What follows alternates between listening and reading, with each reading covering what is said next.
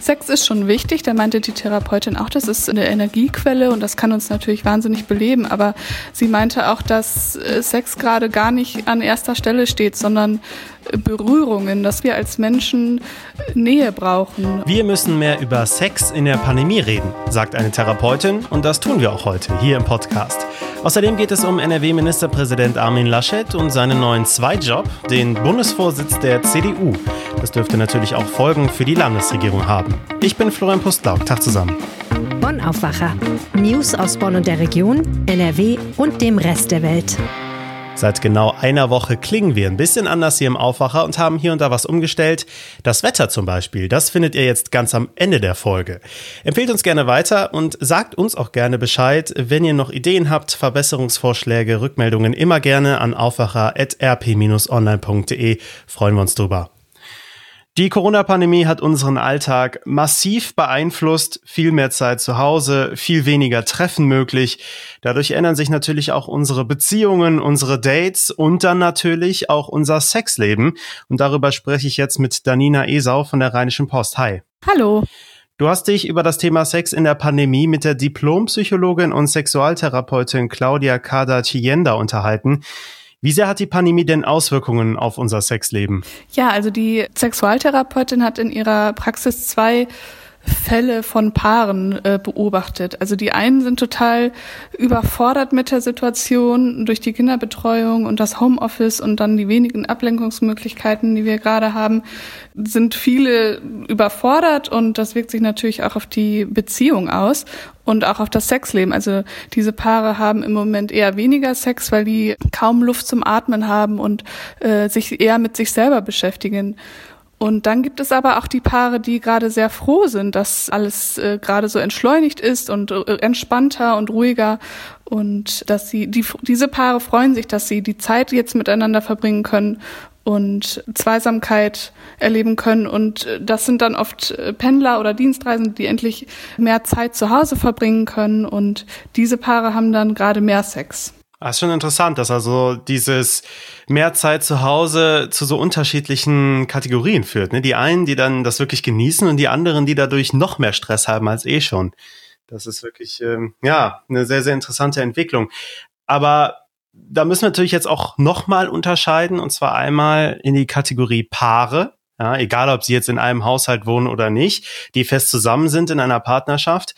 Und natürlich die Single. Ja, für die Alleinstehenden ist es ja aktuell auch super schwer. Ja, genau. Also für Singles, die gerne Single sind, äh, für die ist es äh, gerade okay. Es ist natürlich auch schwierig, äh, weil sie natürlich einsamer sind als sonst, aber die können damit ganz gut umgehen für Singles, die nicht so gerne Single sind und gerne einen Partner hätten, für die ist es natürlich gerade sehr schwierig. Die sind ausgebremst. Diese Paare können keine neuen Kontakte knüpfen und äh, müssen jetzt erstmal Single bleiben und sich damit abfinden. Mhm. Wie wichtig ist das Thema Sex während der Pandemie für unsere Psyche? Wir sprechen über Homeoffice, über die Kinderbetreuung natürlich, über unsere privaten Kontakte zur Familie und so weiter. Aber das Thema Sex, das wird da oft so ein bisschen nur so stiefmütterlich behandelt. Wie wichtig ist das für unsere Psyche? Sex ist schon wichtig. Da meinte die Therapeutin auch, das ist äh, eine Energiequelle und das kann uns natürlich wahnsinnig beleben. Aber sie meinte auch, dass äh, Sex gerade gar nicht an erster Stelle steht, sondern Berührungen, dass man, ähm, dass wir als Menschen Nähe brauchen. Und äh, dabei geht es gar nicht vorrangig um Sex. Wir brauchen Berührungen so wie Säuglinge auch. Und äh, das Bedürfnis nach Nähe ändert sich nicht mit dem Alter. Wir sind dann nur besser darin, damit umzugehen. Aber nach wie vor brauchen alle Menschen Nähe. Und das wirkt sich gerade negativ auf die Psyche auf, dass Menschen einfach weniger Nähe haben. Mhm. Das ist doch gerade, wenn man kennt die, die Kuschelkontakte aus dem Ausland äh, in Zeiten von Kontaktbeschränkungen, zeigt das ja, dass man das nicht unterschätzen darf, diese Kontaktbeschränkungen, ne? auch gerade für Singles. Mhm. Was sagt die Therapeutin denn noch zum Thema Sex in der Pandemie? Worauf, worauf können wir achten? Was ist wichtig? Was sollten wir vielleicht auch ansprechen jetzt gerade, wo vielleicht auch mehr Zeit dafür ist? Die Therapeutin hat da einen sehr schönen Satz gesagt. Wir sprechen viel über Sex, aber viel zu wenig über unseren eigenen. Und äh, deswegen sollten wir ganz dringend anfangen, über unseren eigenen Sex zu reden und sagen, was wir uns wünschen und unsere Bedürfnisse ausdrücken, auch wenn man sich dabei vielleicht komisch oder ja ein bisschen unwohl fühlt. Und genau jetzt ist auch der richtige Zeitpunkt dafür. Wir können jetzt nicht weglaufen und äh, man muss sich jetzt den Problemen quasi stellen, weil wir auch gar keine Ablenkungsmöglichkeiten haben und deswegen sollte man das jetzt anpacken. Mhm. Also schämen sollten wir uns nicht bei diesem Thema, sondern es ist wichtig für uns. Dazu sollten wir stehen. Ja, genau. Ja, vielen Dank, Danina Esau. Und jetzt geht's nach Düsseldorf oder beziehungsweise Berlin. Zwischen diesen beiden Städten wird NRW-Ministerpräsident Armin Laschet in nächster Zeit wahrscheinlich häufiger pendeln. Denn seit dem Wochenende steht fest, Armin Laschet ist auch der neue CDU-Bundesvorsitzende. Darüber spreche ich jetzt mit Kerstin Münstermann von der Rheinischen Post. Willkommen im Podcast. Hallo aus Berlin. Was verändert sich denn jetzt für die Politik in NRW, wo Ministerpräsident Armin Laschet einen ja anspruchsvollen Zweitjob hat? Ja, es gibt ja schon die Idee, ob das nur noch ein Ministerpräsident in Teilzeit ist, der Armin Laschet künftig. Das glaube ich allerdings nicht. Ich glaube, andersrum wird ein Schuh draus. Wäre er nicht CDU-Vorsitzender geworden als mächtiger NRW-Ministerpräsident, dann hätte das sofort eine Diskussion losgetreten über die Frage, ob er noch Macht besitzt und ob er nicht vielleicht äh, doch abgelöst werden müsse, weil ihm die Partei nicht vertraut. So gesehen glaube ich, dass äh, das für ihn jetzt eine komfortable Situation Situation ist und dass er vor allem in den nächsten Wochen bis zum Frühjahr ohnehin seine Kraft dafür einsetzt, die Pandemie zu bekämpfen. Also Dienstag ist wieder Ministerpräsidentenkonferenz und ich denke, dass das Adenauer Haus, also die CDU-Zentrale hier in Berlin, noch etwas in den Hintergrund rückt und warten muss, bis sozusagen die Pandemie äh, unter ja, Kontrolle ist oder zumindest man das Impfen so weit fortgeschritten hat, dass es nicht mehr ganz so viele Toten und vielleicht auch nicht mehr so viele Infizierte gibt. Aber wie schätzt du das ein? Er hat ja jetzt nicht mehr nur eine Agenda, nämlich Regieren in NRW, sondern muss auch noch eine große Volkspartei in der zweiten Hälfte des Jahres in eine Bundestagswahl führen. Verändert das nicht möglicherweise seine Entscheidungen? Das stimmt. Allerdings gilt das Argument natürlich auch für Olaf Scholz. Der ist Bundesfinanzminister und gleichzeitig Kanzlerkandidat. Der ist schon Kanzlerkandidat. Das ist nun Armin Laschet ja noch nicht. Das heißt, diese Doppelbelastung in Wahlkampfzeiten haben viele Politiker zu tragen. Und ich glaube, für Armin Laschet, der ohnehin ja schon als Präsidiumsmitglied und CDU-Vize viel Zeit in die Partei und jetzt auch viel Zeit in diesen Wahlkampf gesteckt hat, vor der Entscheidung am Samstag, wird es zunächst mal nicht so viel Veränderung machen machen. Und das Adenauer Haus ist ehrlicherweise froh, dass die jetzt wissen, äh, wen sie auf Plakate drucken können. Nein, also das wissen sie noch nicht, weil der Kanzlerkandidat ist noch nicht bestimmt. Aber dass sie wissen, mit wem sie jetzt planen und wen sie fragen sollen, was denn ansteht. Und ich glaube, dass deswegen die Belastung wahrscheinlich ab dem Sommer deutlich zunimmt. Da muss äh, Laschet Wahlkampf machen, ob für ihn selbst oder für einen Kanzlerkandidaten Söder. Aber jetzt gerade wird es sich in Grenzen halten. Jetzt hast du das K-Wort ja schon ins Spiel gebracht. Seit seiner Wahl ist Laschet vermutlich schon wieder dutzende Male gefragt worden, wie es denn jetzt mit der Kanzlerkandidatur aussieht. Was sagt er dazu und was meinst du, was tatsächlich passieren wird? Ich bin mir sicher, dass Armin Laschet auch Kanzlerkandidat werden will. Ich bin mir aber nicht so sicher, ob er es wird. Das hängt damit zusammen, dass mit Markus Söder ein sehr, sehr populärer Ministerpräsident und ein großer Machtmensch da in München lauert. Ich denke, die beiden werden sich äh, erstmal sich gratulieren oder Söder gratuliert Laschet und dann wird man tatsächlich ein paar Wochen ins Land gehen lassen und auch schauen, wie jeweils die beiden Länder, die beiden Bundesländer NRW und Bayern mit der Pandemiebekämpfung vorankommen. Und dann wird man sich treffen, wenn man ein bisschen Schneeschmelze hat in Bayern, also so Mitte März und wird schon mal sondieren. Und dann wird es irgendwann ein offizielles Treffen geben. Und wie das ausgeht, halte ich für komplett offen. Was hat denn die Mehrheit der Delegierten am Ende von Laschet überzeugt?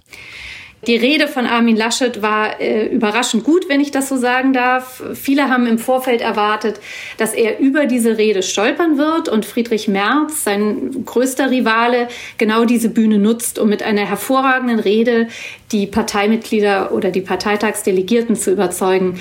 In diesem Fall hat Laschet es geschafft mit einer christdemokratischen Erzählung von Aufstieg und von Werten. Er hat seinen Vater beschworen, einen Bergmann und der Erzählung, dass man Vertrauen in ihn haben könnte. Egal, jenseits aller Polarisierung, er sei der Mann des Vertrauens. Und das hat sehr, sehr gewirkt. Da hat er wirklich eine exzellente Rede hingelegt, die, denke ich, auf den letzten Metern auch nochmal viele überzeugt hat. Hm, jetzt gab es ja auch zwei kleinere Eklats. Den ersten verursachte Jens Spahn, Laschets Mitkandidat, als er sich in der Fragerunde überraschend dazuschaltete und keine Frage stellte, sondern einfach Werbung für Laschet machte.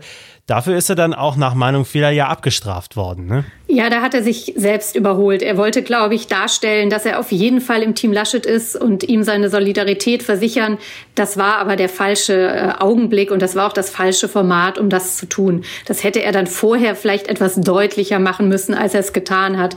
Dass die Delegierten äh, das nicht besonders gutiert haben, glaube ich, kann man an der Wahl zum Vize und der Abstrafung äh, da schon ablesen. Das stimmt. Am Ende hat sich Spahn dafür auch mehr oder weniger entschuldigt. Jens Spahn hat am Sonntag getwittert, dass er das alles nicht so gemeint habe. Ich glaube, es wird schnell in Vergessenheit geraten, aber es war einfach kein glückliches Manöver und es zeigt auch, dass Spahn gerade wirklich dabei ist, äh, sich selbst so ein bisschen zu überholen. Ich denke, er muss einfach etwas zurückschrauben. Die Kanzlerkandidaturfrage wird in diesem Jahr auch an ihm vorbeigehen. Kommen wir zum zweiten Eklat, den verursachte ja Friedrich Merz selbst, der Verlierer der Stichwahl, der sich ungefragt als Wirtschaftsminister anbot. Ein bisschen, ja, so ein klassischer Merz, oder? Das war ein sehr klassischer Merz aus meinem, in meinem Eindruck, denn er hätte ins Präsidium gehen können der Partei. Das hat ihm Laschet angeboten. Da wären auch alle bereit gewesen, entsprechend umzuplanen und zurückzustecken im Zweifel. Damit hätte er gezeigt, dass er der Partei äh, seine Themen nahebringen will, dass er in der Partei bleibt, dass er sich einbringt. Was er angeboten hat, ist natürlich Verantwortung zu übernehmen. Das stimmt mit einem Ministeramt. Aber es ist doch ein Amt, wo es um persönliche Macht geht. Und dass Kanzlerin Merkel in der aktuellen Krise ihren Wirtschaftsminister austauscht, ist schon mal per se unwahrscheinlich. Da Angela Merkel und Friedrich Merz wirklich eine herzliche Abneigung verbindet, ist das noch mal unwahrscheinlicher. Und da Altmaier auch mal Kanzleramtsminister war und somit ein enger Vertrauter der Kanzlerin ist, äh, ist der dritte Punkt, warum sie das auf keinen Fall tut. Warum bietet Merz so etwas an? In meinen Augen wollte er Laschet vorführen und ihm gleich zeigen, entweder du setzt dich gegen Angela Merkel durch oder aber ich bin nach wie vor nicht in deinem Lager oder ich bin nicht dein Unterstützer. Und es bleibt jetzt abzuwarten, was passiert. Aber ich glaube, zunächst hat äh, sich Merz viel Kopfschütteln in der Partei auch bei seinen Unterstützern eingefangen. Das heißt also, der Machtkampf zwischen den beiden ist noch nicht vorbei?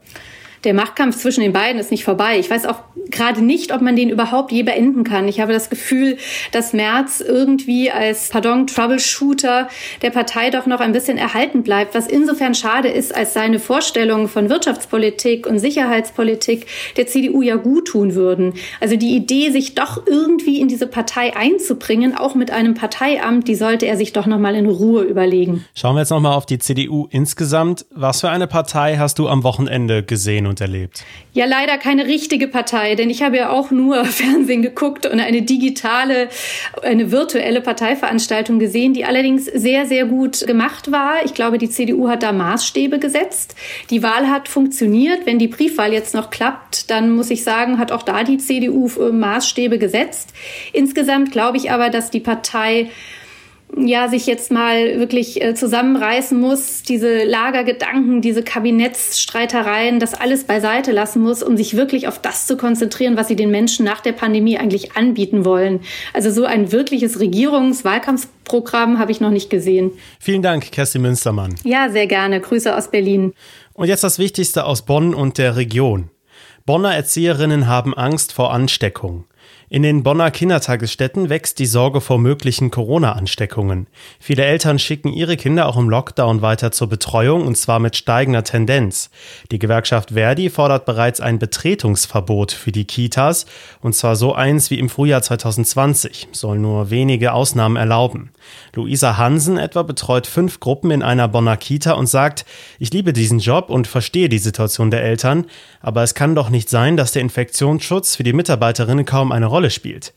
Die 27-Jährige vermisst klare Vorgaben, etwa dazu, wie viele Kinder maximal in einer Gruppe betreut werden dürfen. In ihrer eigenen Ü3-Gruppe würden 14 von 18 Kindern von ihren Eltern weiterhin in die Einrichtung gebracht.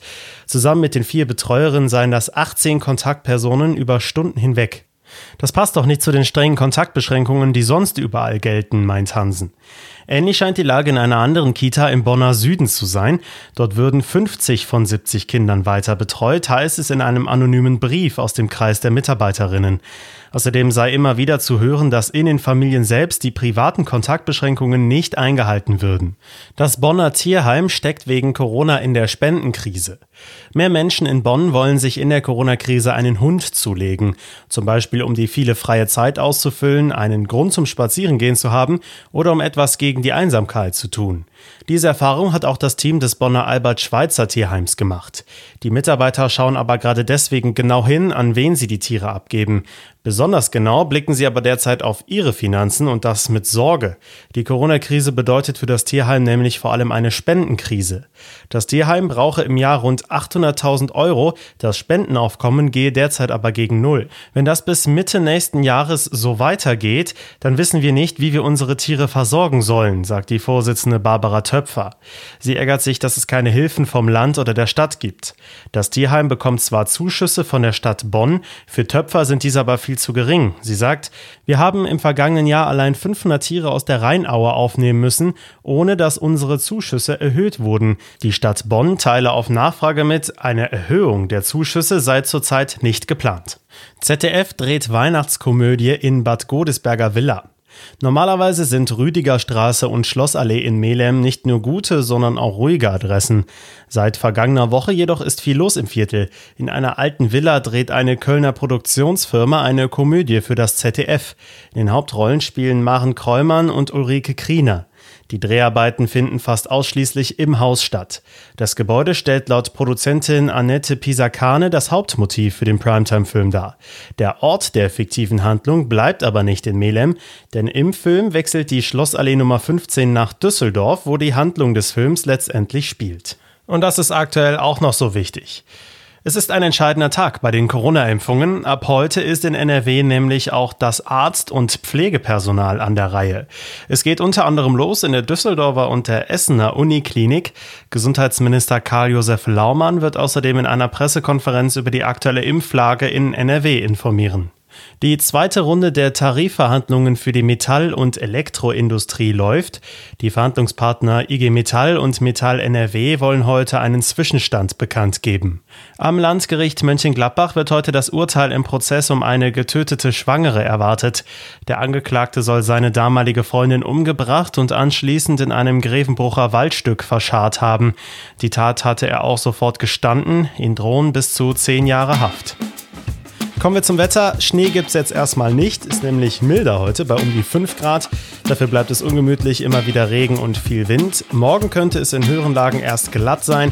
Tagsüber gehen die Temperaturen dann noch weiter rauf, am Rhein sogar bis 9 Grad. Dazu weiter mit stürmischen Böen und Schauern. Das war der Aufwacher für heute, Montag, den 18. Januar. Schaut mal in den Shownotes vorbei, da gibt es noch viele weitere Infos von uns. Ich bin Florian Pustlauk, ich wünsche euch einen schönen Tag. Macht's gut. Mehr Nachrichten aus Bonn und der Region gibt's jederzeit beim Generalanzeiger. Schaut vorbei auf ga.de.